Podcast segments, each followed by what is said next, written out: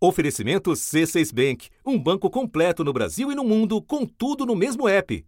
Abra sua conta. No trabalho de Marcelo Adnet, humor e música sempre andaram juntos.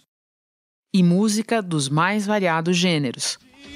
B de Beethoven, C de Camões, de Dostoiévski, é de Einstein. Maranhão e Pará, que bem com granola, com banana e com guaraná. Yo! E olhar no Twitter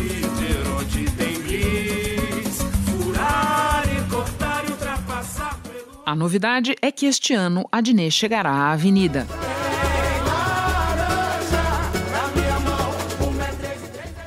Da redação do G1, eu sou Renata Loprete e o assunto hoje é Marcelo Adnet no Carnaval. A ligação da vida toda do humorista com a música e como ele evoluiu das paródias para a autoria de dois sambas enredo para escolas do Rio.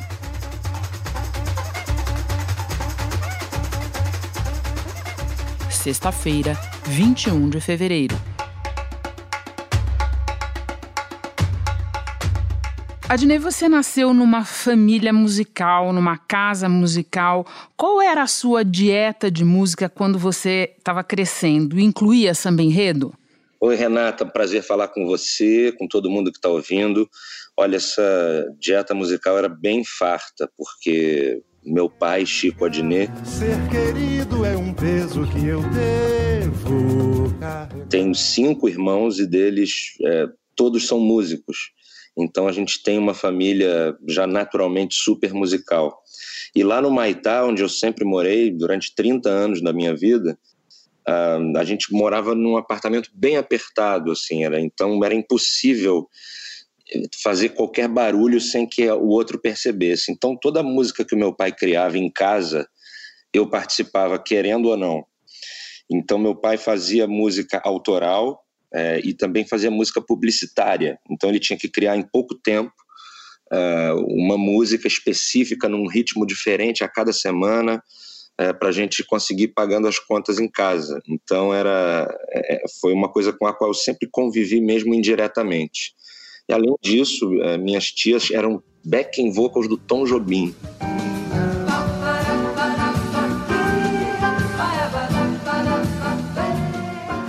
Pois é, eu vi isso. É, isso marcou muito também, assim, poder criança ver o Tom Jobim ao vivo. Cheguei na casa dele em Nova York quando eu tinha 12 anos de idade, a primeira viagem que eu fiz. Então isso também me marcou muito e foi com um songbook do Tom Jobim velhinho que tinha lá em casa que eu que eu aprendi a tocar o pouco de violão que eu sei.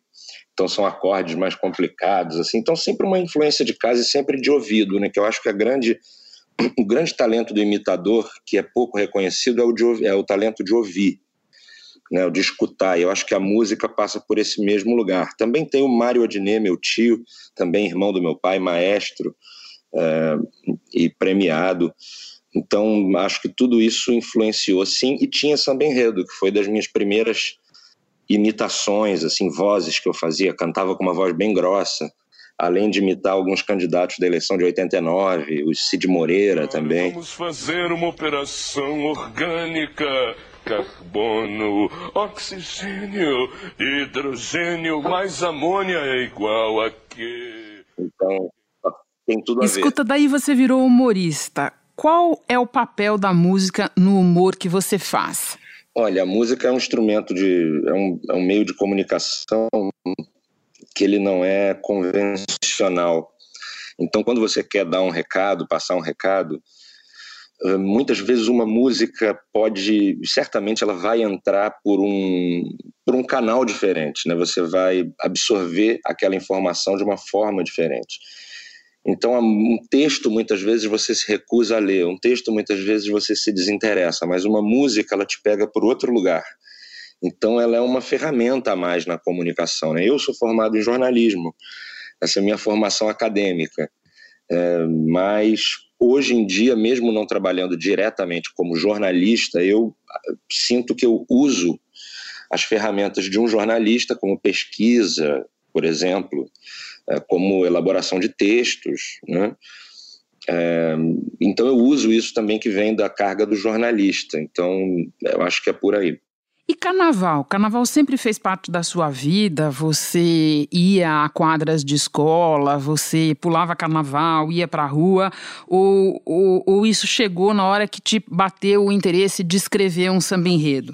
Era desde criança, né? E eu ficava. Era uma coisa bem solitária minha, infantil, que eu cheguei aí uma vez a Sapucaí, nos anos 80, não sei, era bem no início dos anos, no meio dos anos 80, eu era muito novinho. Eu lembro que, o, inclusive, o Collor foi aplaudido esse dia que ele passou, foi anunciado como caçador de marajás, todos batemos palma para aquele, aquele ato. E, mas eu, me, eu lembro, eu era bem, bem novo, mas eu lembro. Mas depois eu fui uma criança tímida que ficava em casa dando nota para as escolas no caderninho semanal. Uh, que saía nas revistas. Você né? fazia a sua, a sua apuração particular, é isso? Isso, ficava assistindo e sempre torci pela São Clemente, porque é a escola da área, né, ali do Maitá, Botafogo, que é onde eu passei a minha vida inteira. Né? E a São Clemente sempre teve essa questão de ser, é, é, de não ter uma bandeira que que fosse muito contemplada pelos jurados, então ela ficou com a pecha de escola injustiçada, mais irreverente, crítica. Então sempre sempre comprei o barulho da São Clemente, né? E aí agora depois de muito tempo, depois que eu comecei a trabalhar mais, eu desconsiderei a possibilidade de, de participar do carnaval porque eu achei que eu não teria tempo. Mas o destino quis que eu reencontrasse alguns dois amigos de faculdade que estavam com vontade de compor e junto deles dois é, eu topei esse convite, essa provocação. Junto deles a gente encontrou os outros compositores com os quais a gente fez o samba da São Clemente. Pois é, e no ano passado você acabou selecionado para escrever não um, mas dois sambas enredo. O da São Clemente, que você acabou de mencionar, uma escola do grupo especial, e o da pequena Botafogo Samba Clube. Conta um pouco para nós dessas duas experiências. Como surgiram, como é que foi o processo de composição, de escolha? O processo é muito divertido, único, e delicioso e uma empreitada mesmo. Primeiro você reúne os compositores, é importante que alguém toque cavaquinho. Pelo menos, né, para a gente toque um bom cavaco, para a gente ter uma, uma, harmonia à disposição. Uh, e o resto é pesquisa, primeiro, muita pesquisa sobre o enredo, em cima da sinopse que o, car que o carnavalesco elabora. Então a gente recebe da escola um, uma espécie de resumo, um briefing, né? Que é o, a sinopse do carnavalesco. Em cima dela, a gente constrói o samba enredo pensando em contar aquela história que está na sinopse, mas livremente. Mas o jogo estava Então, cabe a nós pesquisar e abrir essa pesquisa e tentar também incluir poesia, criar os refrãos, os refrães, que é, um, aliás, um plural horrível, os refrães. Tem que mudar isso na próxima reforma. Tem que ver isso daí. tem que ver isso daí. E daí a gente é, tem um processo delicioso de criação, depois vai para o estúdio gravar, onde a gente contrata um puxador, contrata músicos, contrata um coral, paga o estúdio, grava, joga na rede o clipe e depois participa de uma disputa semanal que durou oito sábados, foram oito semanas de disputa até a gente vencer. Uh, eram 16 sambas concorrendo. Quase um BBB. É isso. É um BBB mesmo, BBB, só que a, público seria a diretoria da escola, que vai eliminando, escolhendo o que seria o melhor samba para ela. E foi maravilhoso, foi um processo incrível até a final. A gente arrastou muita gente para a quadra e, e a escola São Clemente voltou às ruas, a ensaiar nas ruas de Botafogo, meu bairro. É, isso é sensacional para a gente. Né? A gente subiu Santa Marta, até a quadra do Unidos Santa Marta, também fomos até Unidos do Chapéu Mangueira, é, se reconectando mesmo com Botafogo, Leme, o Maitá, né, os bairros que, que, que têm uma conexão com a escola. Né, isso foi muito legal. E também o Botafogo Samba Clube, no meio do processo, eu fiz muitas amizades com os outros compositores de outras parcerias. Apesar de ser uma disputa, o samba tem um clima de imenso respeito e reverência. Então fiz grandes amigos e com um deles ele falou: Cara, o Botafogo Samba Clube, uma pequena escola, né, que vai desfilar no grupo especial da Intendente Magalhães, e se subir vai para Sapucaí. Um, poxa, vai fazer um enredo sobre Bete Carvalho. Fazer um samba? Eu disse, pô, Botafogo, meu time, meu bairro também. Bete Carvalho, né, uma madrinha do samba em geral, das mulheres no samba. Falei, não tem como a gente não fazer esse samba.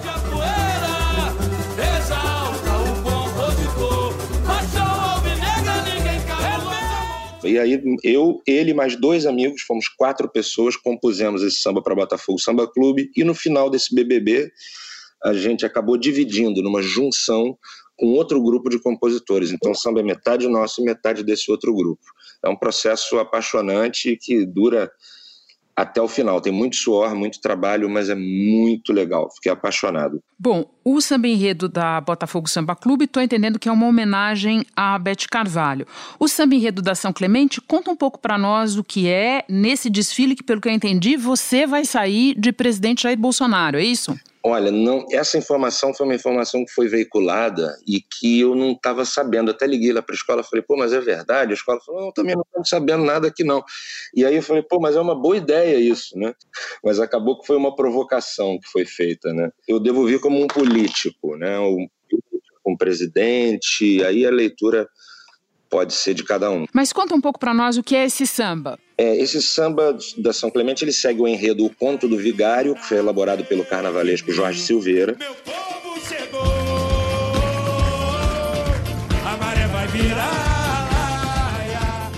Né, é, ele decidiu falar desse, desse conto, né, e o conto do Vigário surgiu em Ouro Preto, em Minas Gerais, no século XVIII. Dois vigários de duas paróquias diferentes e com aquela rivalidade, pequena rivalidade saudável local, estavam disputando a imagem de uma santa. Então, uh, uma imagem de Nossa Senhora. Então, para resolver quem ficaria com a imagem da santa, é, eles decidem então amarrar a imagem no lombo de um burro e soltar o burro. Se o burro fosse para o lado da paróquia Pilar, ficaria com a paróquia de Pilar. Se fosse para o lado de Conceição, ficaria com Conceição.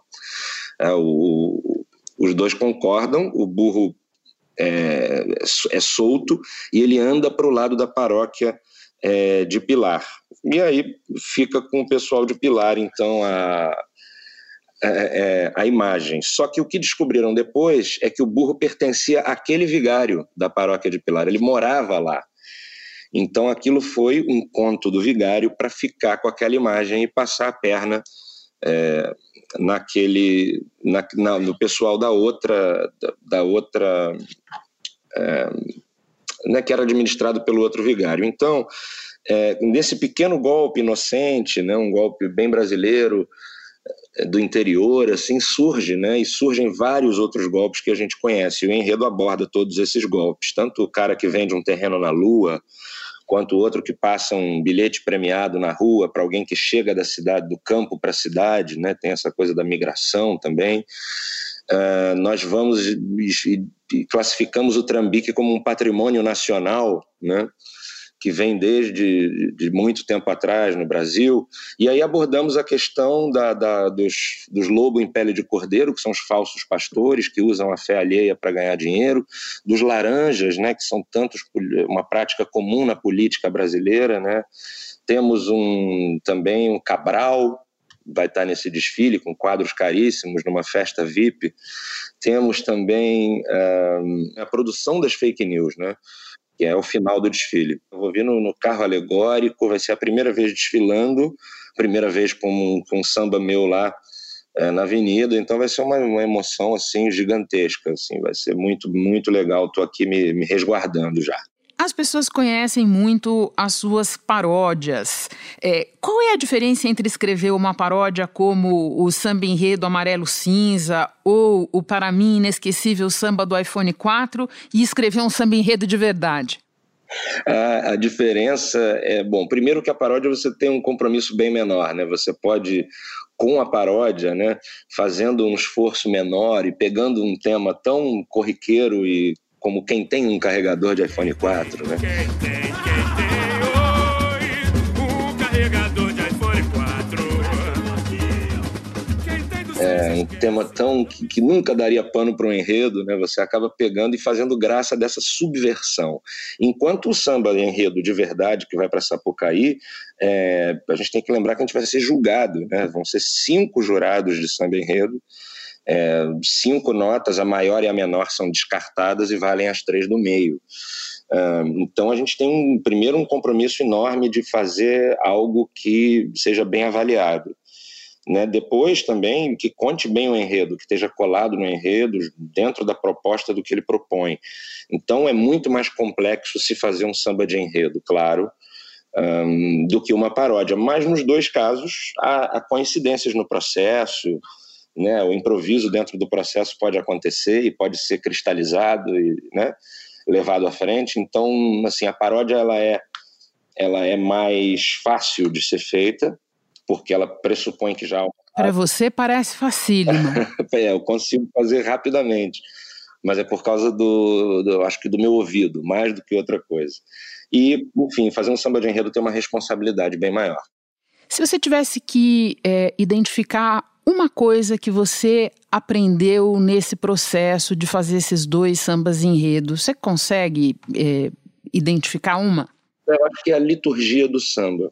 Eu acho que é o código daquele lugar e que é baseado em basicamente em respeito. Eu acho que, né, até eu sendo uma pessoa conhecida do grande público, né, tem que chegar com mais respeito ainda numa quadra de escola de samba e num, e num meio tão especial que significa tanta coisa para o Brasil eh, e para a cultura né, do Rio de Janeiro, para o turismo também, por que não, para a música né? Tanta gente vive disso, tantos artistas, tantos, é, é, tantas estrelas anônimas. Quando você entra numa quadra de samba, você é definitivamente muito menor do que a passista que está ali brilhando, sambando num salto, ou do que um compositor é, mais velho que está ali há décadas e décadas lutando daquilo, lutando dentro daquilo. É muito suor, muito esforço, tem que dar muita coisa mesmo, você não consegue fazer não é um processo completo se você simplesmente ficar em casa e fizer o trabalho de casa, é um trabalho para meter a mão na massa.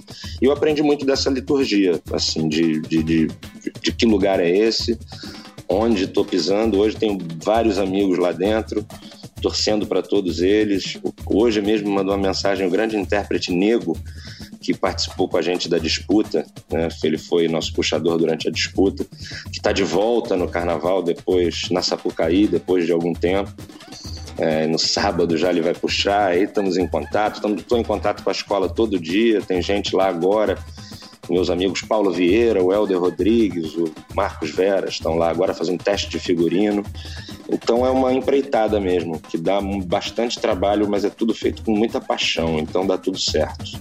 E muita sorte para Clemente. E por fim, se não for muita folga da parte do assunto, rola uma palhinha do samba enredo da São Clemente e da Botafogo Samba Clube? Sim, Botafogo Samba Clube nós temos uma, é, uma homenagem a Bete Carvalho, como eu já falei, e um trecho do samba que eu gosto muito diz assim: Ó oh, Bete, que cantou até o fim, ai o fim, mas o que é o fim? Se tua voz para sempre vive em mim. Uma reflexão sobre a voz dela ainda está com a gente. E o, e o Ação Clemente falando sobre o país, sobre as fake news e sobre otimismo também diz mais ou menos assim: Brasil compartilhou, viralizou, nem viu, e o país inteiro assim sambou, caiu na fake news. Meu povo chegou.